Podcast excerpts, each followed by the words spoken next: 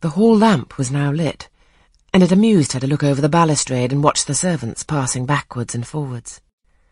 When the evening was far advanced, a sound of music issued from the drawing-room, whither the piano had been removed.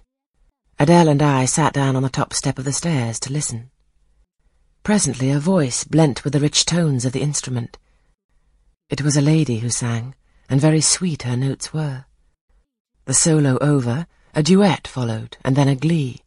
A joyous conversational murmur filled up the intervals.